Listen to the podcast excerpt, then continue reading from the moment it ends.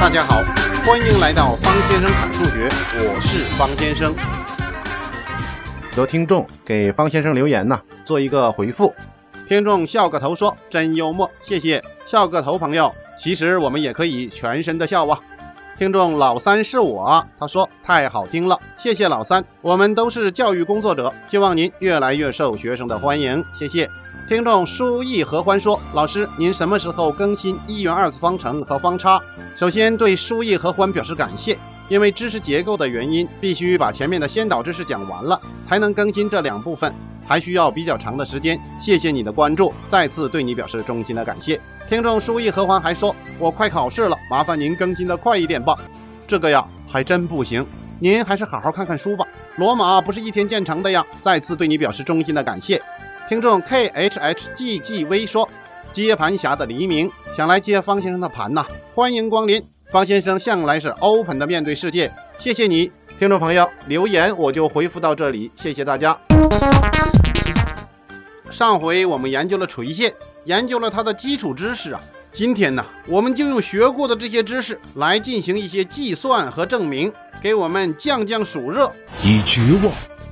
有的听众听到这里的时候啊，正好赶上下雨了，冻得直哆嗦，那你就防寒吧。下雨阳光不太重要，我太善良。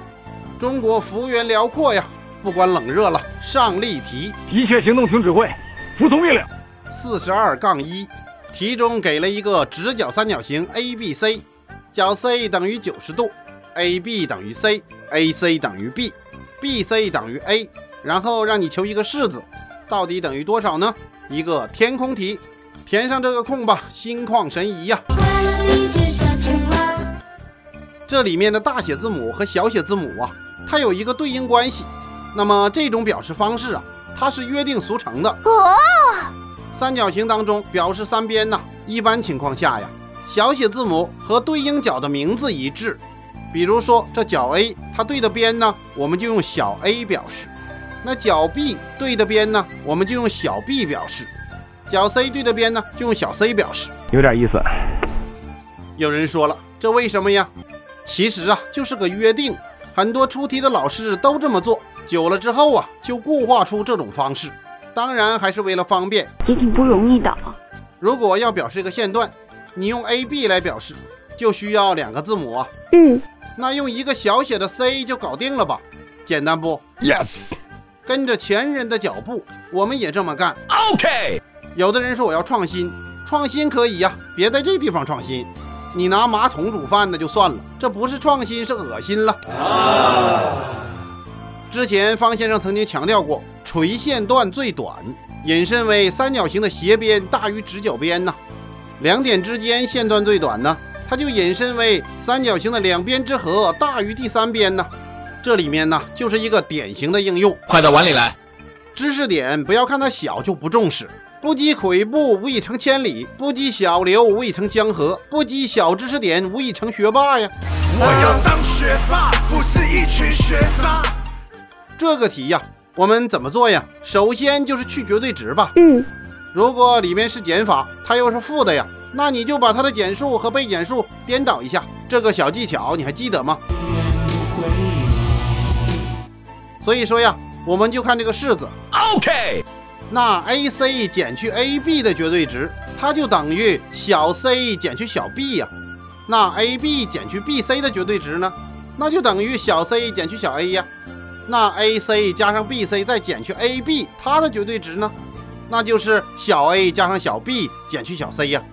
所以整理之发现答案就是 c 小 c 哟，那就是斜边的长度啊，搞定。这个题感觉怎么样？很有感觉那么长的一个式子，最后就等于一个 c，有没有一种玩多米诺骨牌的感觉呀？摸不着头脑。多米诺骨牌玩过没有啊？有。这个呀，产自中国，宋徽宗召集的时候发明的，后来就传到了意大利，就是把这纸牌呀、木块啊，把它竖起来，竖成一条线呐，或者更复杂一点，把它排成什么曲线呐等等。然后就让一个倒下，砸下一个，下一个再砸下下一个，最后就全倒了。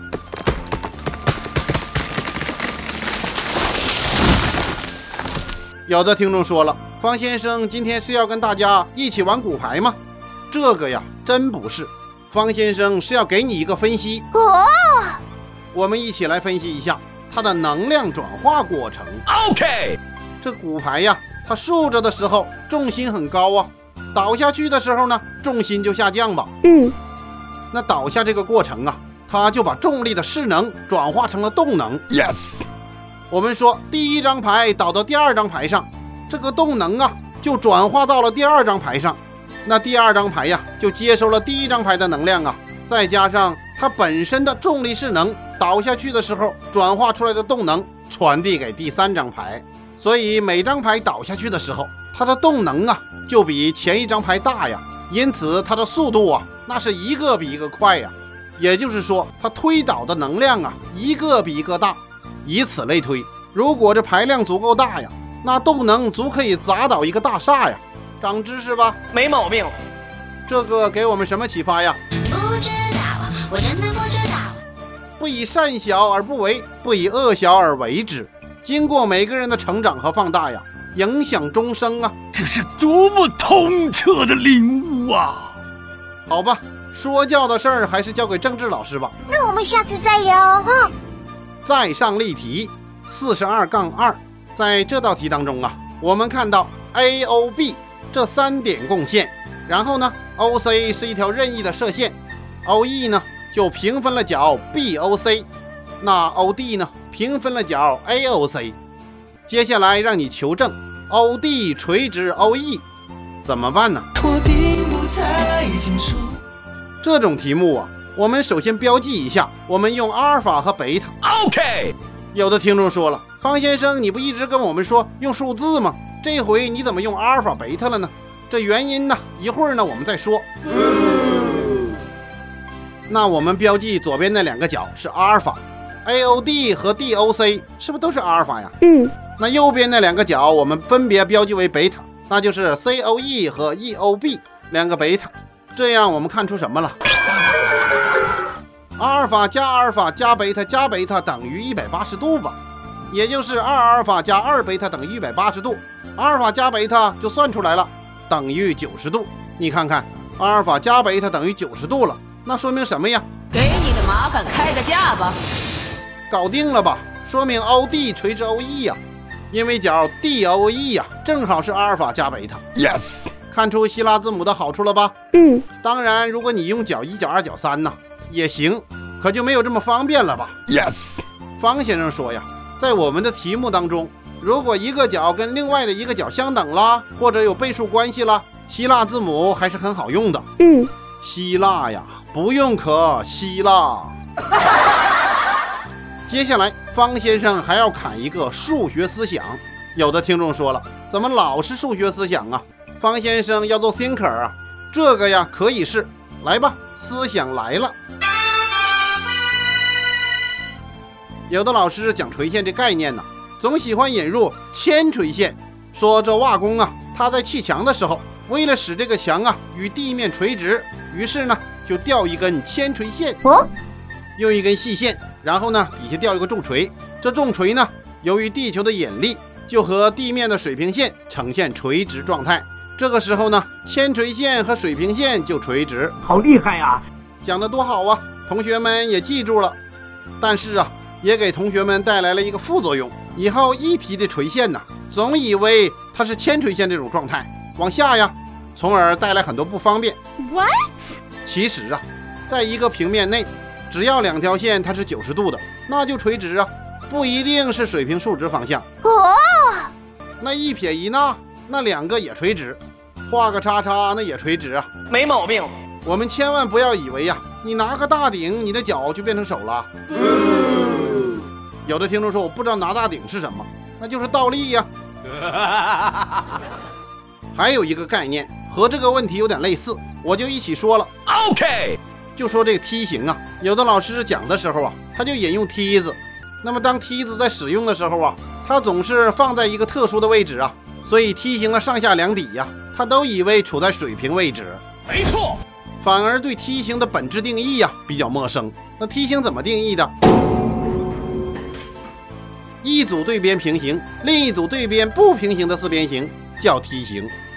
所以说呀，我们头脑当中如果固化了梯子的形状，那一旦看到把这个梯形啊给你变个形，看着就不习惯了。嗯，所以说呀，咱们学几何的人常常要从生活当中引入实际的例子，这个很有必要啊，因为几何从来都是源于生活。Yes，这实例可以帮助我们理解概念，形成我们自己的几何逻辑。这几何概念来源于生活，但是啊，它高于生活。在实践当中啊，一定要上升到几何的概念本质。咱们不能被这生活的常识迷住了双眼呐。我却简单的被你迷住。有的听众说了，方先生刚才谈的两种情况啊，我都不会那么想啊，我就不怕被生活迷了眼，因为我火眼金睛啊，真的吗？方先生测试一下，听证明。我们在纸上画一个直径为一的圆，再画一个正方形，四边和圆相切，也就是这圆呐，每边只有一个点在正方形上。然后呢，我们拿把剪刀。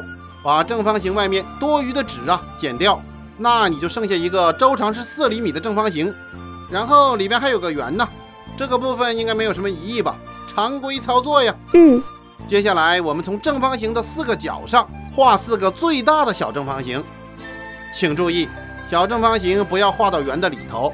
OK，然后呢，我们把周围的四个小正方形啊给它剪掉，你看看剩下的多边形啊，它的周长还是四。小正方形对边相等啊，这个很容易理解。